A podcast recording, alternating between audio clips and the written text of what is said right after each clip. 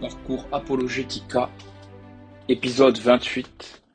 Les évangiles, fable ou histoire vraie Donc on reprend là où nous étions quittés avant les vacances, concernant donc les évangiles. Nous étions dit qu'il fallait nous poser trois questions qu'on vient de le rappeler pour savoir si les évangiles sont des sources historiques fiables.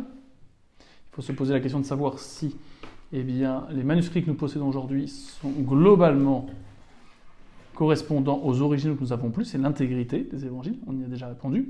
La deuxième question qu'il faut se poser, c'est la question de l'authenticité des évangiles. Est-ce que les évangiles sont bien écrits par des contemporains du Christ et même écrits par les gens auxquels on attribue ces évangiles, euh, Matthieu, Marc, Luc et Jean?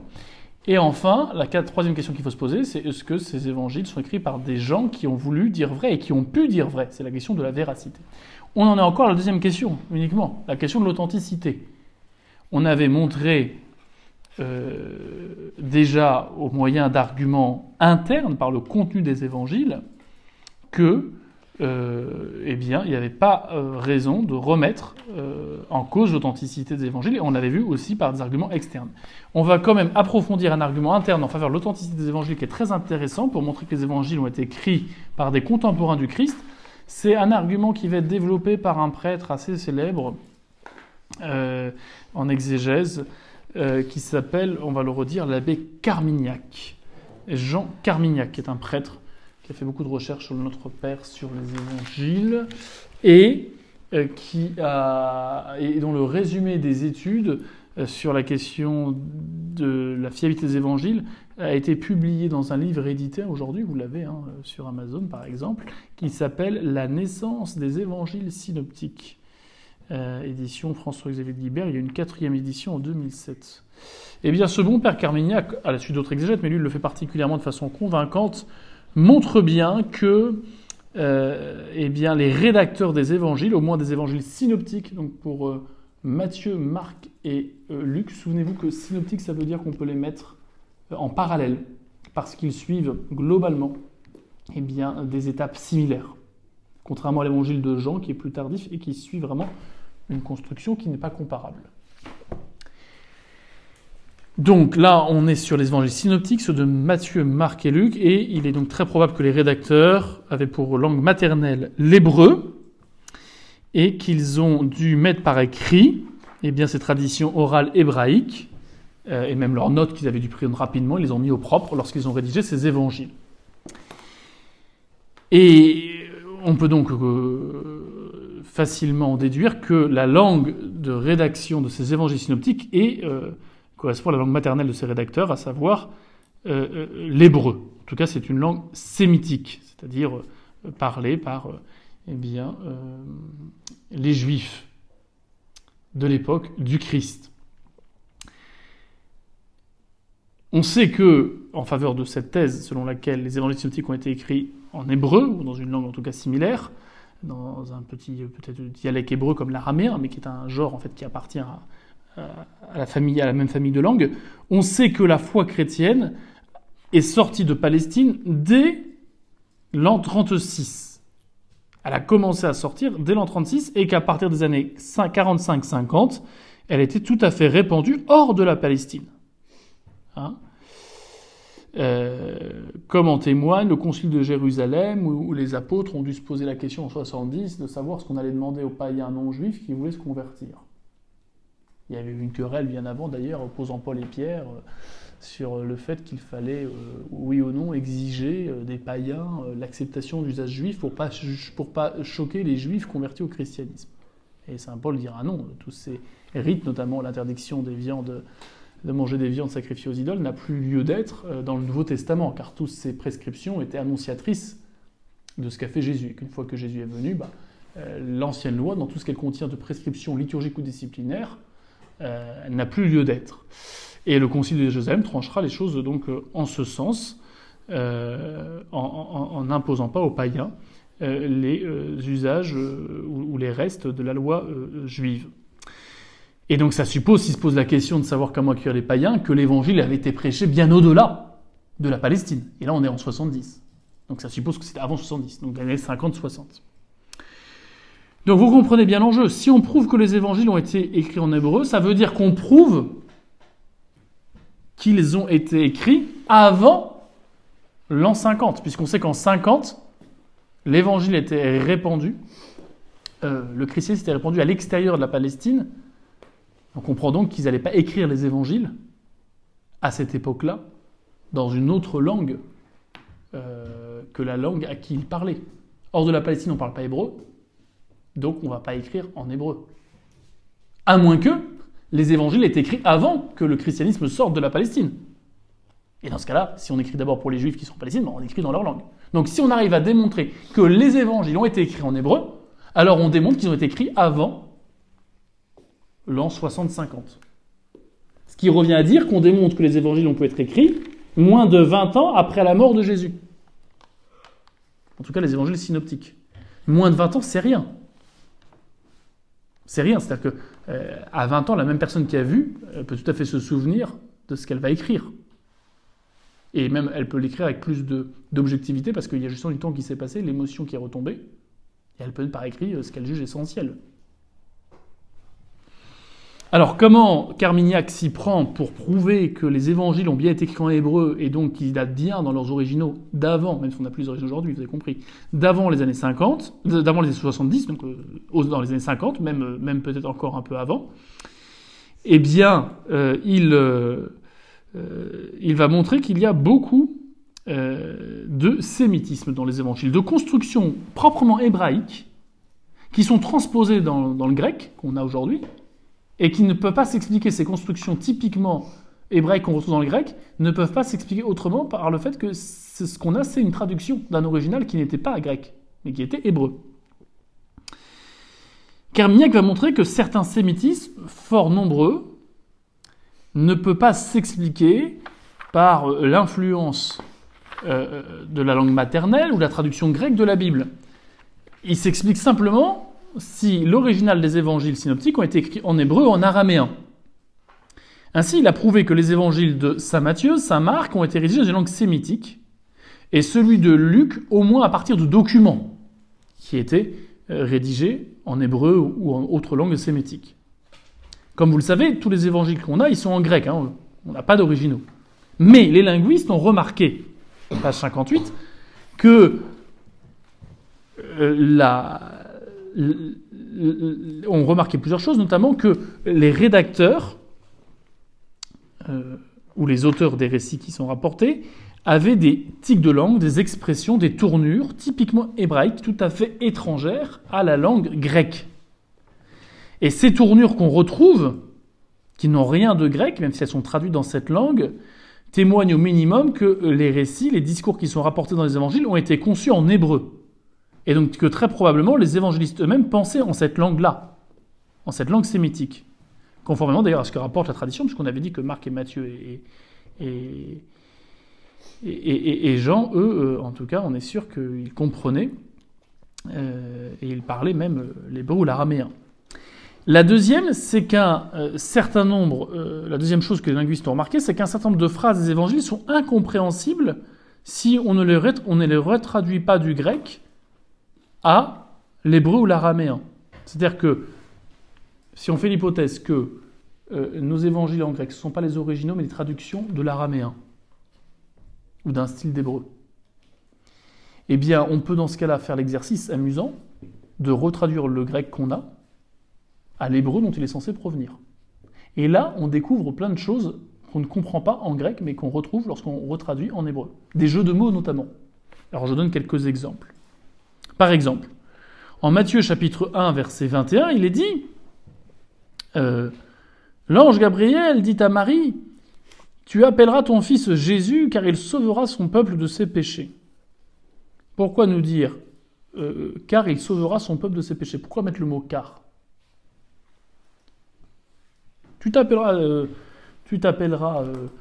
euh, Jacques parce que tu récolteras les impôts. Ou car tu récolteras les impôts. Ben, on ne voit pas pourquoi tu mets car. C'est quoi le rapport entre Jacques et les impôts? Ben, En français, il n'y a aucun rapport. En français, il n'y a aucun rapport entre Jésus et tu sauveras ton peuple. Mais en grec, Euh, et, en grec non plus, il n'y a aucun rapport. Mais en revanche, si on retraduit ça en hébreu, ça veut dire tu appelleras ton fils Yeshua, car, Yossi, car Yoshia, son peuple. Tu appelleras ton fils Jésus, c'est-à-dire sauveur, car il sauvera Yoshia, son peuple. Donc il y a un jeu de mots entre Jésus, qui en hébreu se dit Yeshua, et le verbe hébreu sauver, Yoshia. Jésus qui vient de Yeshua l'hébreu veut dire sauve-nous en hébreu. Donc on comprend le lien logique qui est entre le mot, le nom Jésus et sa mission. Mais ça, on ne le comprend pas du tout si justement on n'a pas l'origine hébreu, hébraïque. Si on regarde le grec, le latin ou le français, Jésus, Dieu sauve, c'est pas du tout évident. Rien ne le dit. Un autre exemple, dans l'évangile de Luc, on lit littéralement, donc chapitre 9, verset 51, Jésus fixa sa face d'aller à Jérusalem. Si on traduit vraiment littéralement. En grec, ça veut rien dire. Car c'est une expression typiquement hébraïque qui, transposée mot à mot, veut dire il prit la ferme décision d'aller à Jérusalem.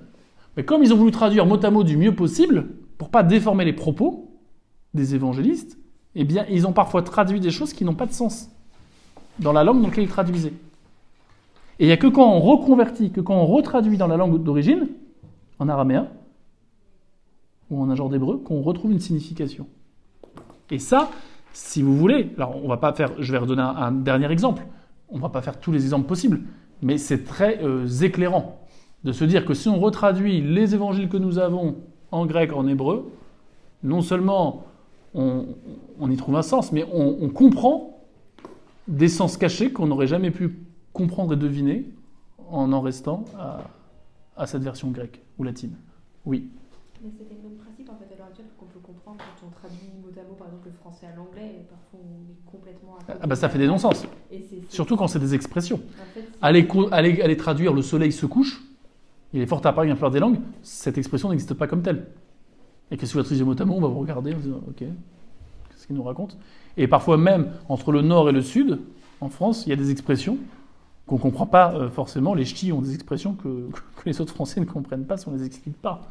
Bon, je ne veux pas des exemples parce que ce n'est pas le but de vous distraire, mais voilà.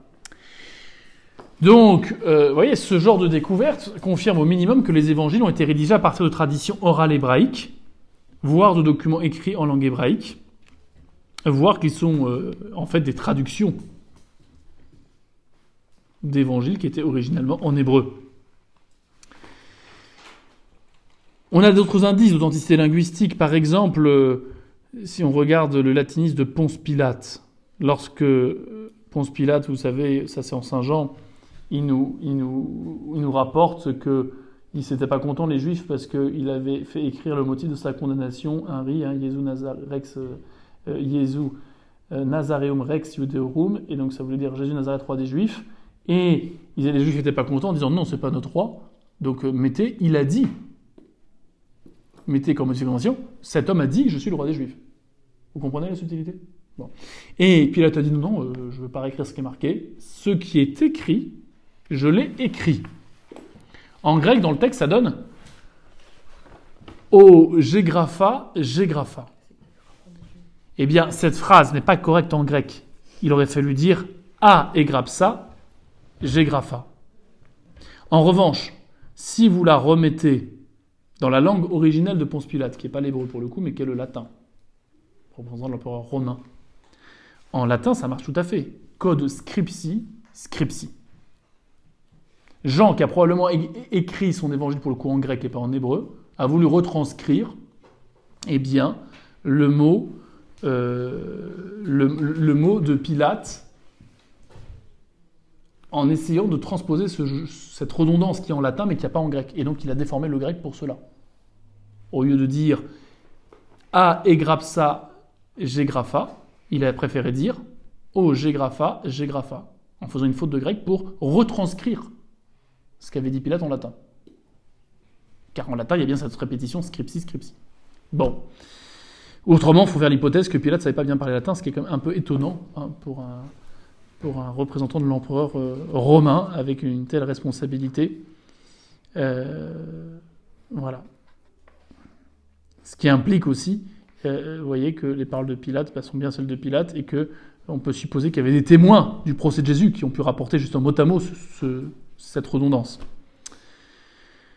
Tout ça pour dire qu'on est sûr que les récits des évangiles synoptiques ne sont pas produits, ne sont pas le produit euh, de gens euh, vivant en Égypte, en Alexandrie ou en Grèce, mais ce sont bien des hommes qui parlaient hébreu ou qui du moins se sont servis de documents qui étaient rédigés en hébreu et donc par des gens qui ont connu directement le Christ. Donc ça, si vous voulez, c'est un argument quand même assez fort en faveur d'une rédaction des évangiles par des gens qui ont été au contact euh, immédiat ou quasi immédiat du Christ. Car 20 ans après la mort de quelqu'un qui est mort à 30 ans, bah, il reste tout- toutes les personnes qui l'ont connu. Or, montrer que les évangiles ont été écrits originalement en hébreu, pour les évangiles synoptiques en tout cas, Matthieu, Marc et Luc, c'est montrer qu'ils ont été écrits avant 50, puisque après 50, les évangiles ont été. euh, Le christianisme a été euh, propagé bien extérieur de la Palestine et il n'y aurait eu aucun intérêt à écrire justement ces évangiles euh, en hébreu. Donc montrer qu'ils sont écrits en hébreu montre qu'ils ont été écrits avant la sortie du christianisme de Palestine, donc avant les années 50, donc par des gens qui- qui ont connu le Christ, ou du moins qui ont été au contact immédiat de gens qui avaient connu le Christ, puisqu'on est moins de 20 ans après sa mort. Ce qui sera très intéressant pour dire que non seulement les évangiles sont authentiques, mais pour dire que du coup, ce qui est raconté, c'est crédible, parce que c'est raconté par des gens euh, qui ne sont pas arrivés 300 ans après. Deuxième troisième argument en faveur de l'authenticité, après avoir vu cet argument, euh, voyez, linguistique assez intéressant, euh, et après avoir vu la question du, contenu des évangiles, hein, qui plaide en faveur de l'authenticité des évangiles, on va voir le troisième argument interne en faveur de l'authenticité des évangiles, c'est le fait que les évangiles semblent bien avoir été écrits avant les actes des apôtres. Vous savez, les actes des apôtres, ça fait partie euh, du Nouveau Testament, à la suite de l'évangile, des quatre évangiles, vous avez eh bien, les actes des apôtres. Et ces actes des apôtres fournissent un très précieux repère chronologique. Pourquoi? Parce que ce livre, on le redira, hein, mais il est censé être écrit par le même qui a écrit l'évangile de Saint Luc. Eh bien, ce livre, il s'arrête brusquement, au moment où Saint Paul est en prison à Rome. Dans les derniers chapitres, ce livre, d'ailleurs, contient une foule de détails sur l'arrestation de Saint Paul, son voyage de Palestine jusqu'à Rome, puis le début de sa captivité à Rome. Vous avez bien compris que les évangiles racontent ce qu'a fait, dit Jésus, les actes des apôtres rapportent ce qu'ont fait, dit les apôtres. Après la mort de Jésus, même après sa résurrection. D'où le mot acte des apôtres, qui désigne cette première histoire de l'Église primitive. Et donc, dans cette première histoire de l'Église primitive, il est question de Saint Paul, beaucoup de Saint Paul, et de, son de ses voyages, et de son arrestation, et de son emprisonnement à Rome. La finale brusque est tout à fait contraire à la foule de détails qui précède et qui suppose que cet ouvrage a été terminé quand Saint Paul attendait sa comparution, c'est-à-dire vers le début de 63. Il aurait été très intéressant d'en savoir plus. Or, on sait que Saint Paul était en prison en 63. Si on n'en sait pas plus, c'est que les actes des apôtres ont été écrits avant la condamnation et l'exécution de Saint Paul. Pourquoi on ne saurait pas la suite? C'est pas un livre à suspense.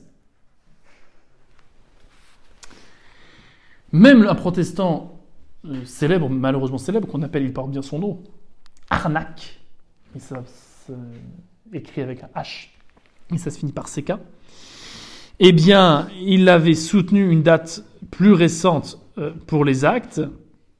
Il avait dit qu'ils avaient été écrits en 78. Et il fut contraint, en regardant bien précisément justement ce qu'on ne dit pas sur Saint Paul, euh, le fait qu'on ne nous a rien rapporté après sa captivité, ça s'arrête là. Il a dit effectivement, on doit reconnaître qu'on ne peut pas dater les actes des apôtres comme étant écrits après 60. Or, le prologue des actes manifeste que celui qui est en train d'écrire les des apôtres, le prologue, c'est ce qui débute un ouvrage. hein. Et ce prologue manifeste que l'auteur a déjà écrit l'évangile. En l'occurrence, l'évangile de Saint Luc.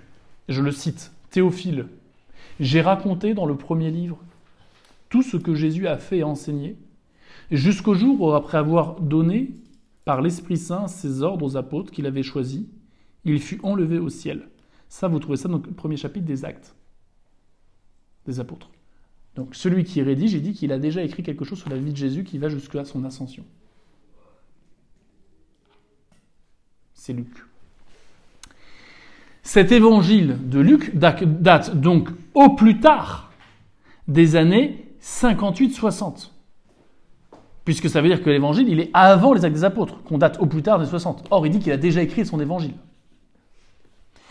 Cet évangile est donc écrit au plus tard, avant les années 60, avant 60, lorsque Luc était encore en Palestine. Vous voyez, on reconnaît généralement que Saint Luc a connu l'évangile de Saint Marc qu'il a complété. On voit que Saint Luc, il se sert de ce qu'a dit Saint Marc. Ce qui montre que Saint Marc est avant Saint Luc. Et on sait que Saint Luc est avant les apôtres, puisqu'il dit qu'il a déjà écrit un évangile, quand il écrit les apôtres. Quant à l'évangile de Saint Matthieu, généralement, on pense, je n'est pas sûr, mais qu'il est écrit avant Saint Luc, là aussi, parce qu'il emprunte des éléments. Ce qui est sûr, c'est que les actes des apôtres ne mentionnent pas la guerre entre les Juifs et les Romains, qui se déroula en 66, qui est une guerre très importante. Ils ne mentionnent pas la persécution terrible que les chrétiens ont subie sous Néron. Souvenez-vous, il y a un feu, il y a un incendie à Rome, on accuse les chrétiens, on les fait persécuter, et par milliers on les tue. Ça, c'est pas dit dans les actes des apôtres. La destruction de Jérusalem, c'est énorme, la destruction du temple de Jérusalem. Il reste plus qu'un mur, hein, le mur des lamentations. Cette destruction, qui a lieu en 70, elle n'est pas rapportée alors que c'est un événement très important. Elle n'est pas rapportée par les actes des apôtres. Le martyr de Jacques le Juste, qui a eu lieu en 61-62, pareil, n'a pas rapporté. Celui euh, de Saint-Pierre, qui est quand même le héros des actes des apôtres, premier pape, celui qui sera condamné à mourir crucifié et qui demandera à être crucifié la tête en bas, par humilité, pour ne pas être crucifié comme son maître, eh bien, on sait qu'il est mort vers 64, eh bien, ce n'est pas non plus rapporté par les actes des apôtres. Donc vous comprenez bien que si des événements aussi importants, tels que la mort du premier chef de l'Église, tels que la destruction du temple de Jérusalem, tels que la persécution massive que les chrétiens ont connue sous Néron en 64, que ni la guerre, et que si la guerre entre Juifs et Romains qui se déroule en 66 n'est pas rapportée, ça veut dire que les actes ont été écrits avant ces dates-là.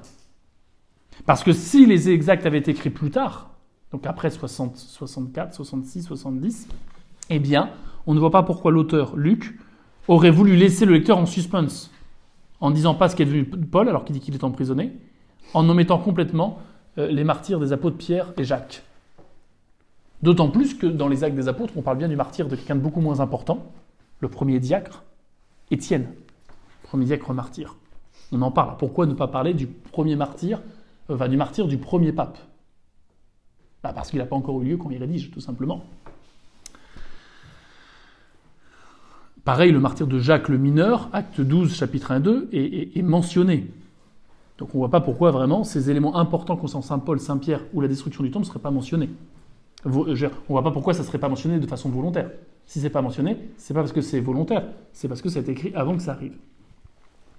Donc on voit bien que par cet argument, le troisième évangile a été écrit avant l'an 60. Et que les deux premiers évangiles, probablement, donc Matthieu et Marc, avant Luc, donc avant 60. Les actes des apôtres, on l'a dit, sont écrits après, aux années 60 par Saint Luc. Saint Luc dit qu'il a déjà rédigé son évangile. Donc c'est avant. D'autre part, il y a plein d'éléments qu'il n'y a pas dans les actes, qui sont très importants dans l'histoire de l'Église, parce que ces événements arrivent après 65, 64. Donc on a les actes des apôtres tout début des 60, juste avant Saint Luc. Encore avant, eh bien, on a probablement, on l'a dit, hein, euh, Saint, Saint, Matthieu et euh, Saint Marc. Euh, oui, c'est ça. Donc les actes des apôtres, avant l'évangile de Saint Luc, avant Saint Marc et encore avant Saint Matthieu. Et le dernier des évangiles, on le redira, c'est Saint Jean. c'est probablement le plus tardif. D'ailleurs, euh, il ne semble pas avoir été écrit justement en hébreu, alors que Saint Jean connaissait cette langue-là, puisqu'il connaissait le Christ, qu'il en avait parlé. S'il ne l'a pas écrit en hébreu, c'est qu'à l'époque, bah, les Juifs avaient déjà été évangélisés, pour ceux qui le voulaient bien, et qu'il n'allait pas écrire pour eux. Il allait écrire pour les Grecs. Voilà. Donc, on peut dire que les évangiles, ont été euh, écrits euh, avant, en tout cas les trois évangiles synoptiques ont été écrits avant les actes des apôtres. Et que les actes des apôtres étant écrits avant 65, tous les évangiles sont écrits avant 60.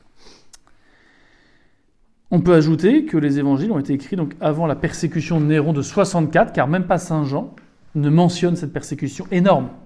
Pourquoi ne pas la mentionner?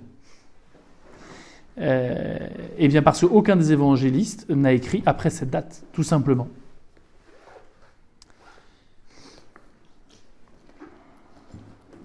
Et on voit même une certaine attitude presque sympathique vers les soldats, envers les soldats romains qu'ont les évangélistes quand ils racontent ce qui se passe. Voilà ce qui est dit en Marc chapitre 15 verset 39. Le sortirion qui se tenait en face de lui, ayant vu qu'il avait expiré ainsi, dit Vraiment cet homme était, était euh, le Fils de Dieu. On voit mal dire du bien des Romains en parlant comme ça d'un centurion romain après la persécution qu'ils ont fait subir aux chrétiens. C'est comme si on commençait à dire du bien d'un soldat nazi euh, juste après la Seconde Guerre mondiale. Ça sonne mal. Donc, il est très probable que tant les actes des apôtres que les évangiles, même celui de Saint Jean, ont été écrits avant cette persécution de 64. Ça veut dire qu'ils ont tous été écrits, encore une fois, moins de 30 ans après la mort de Jésus. Et donc par des gens qui étaient directement en contact du Christ ou avec des gens qui ont connu directement le Christ. On verra euh, la prochaine fois un cinquième argument en ce sens.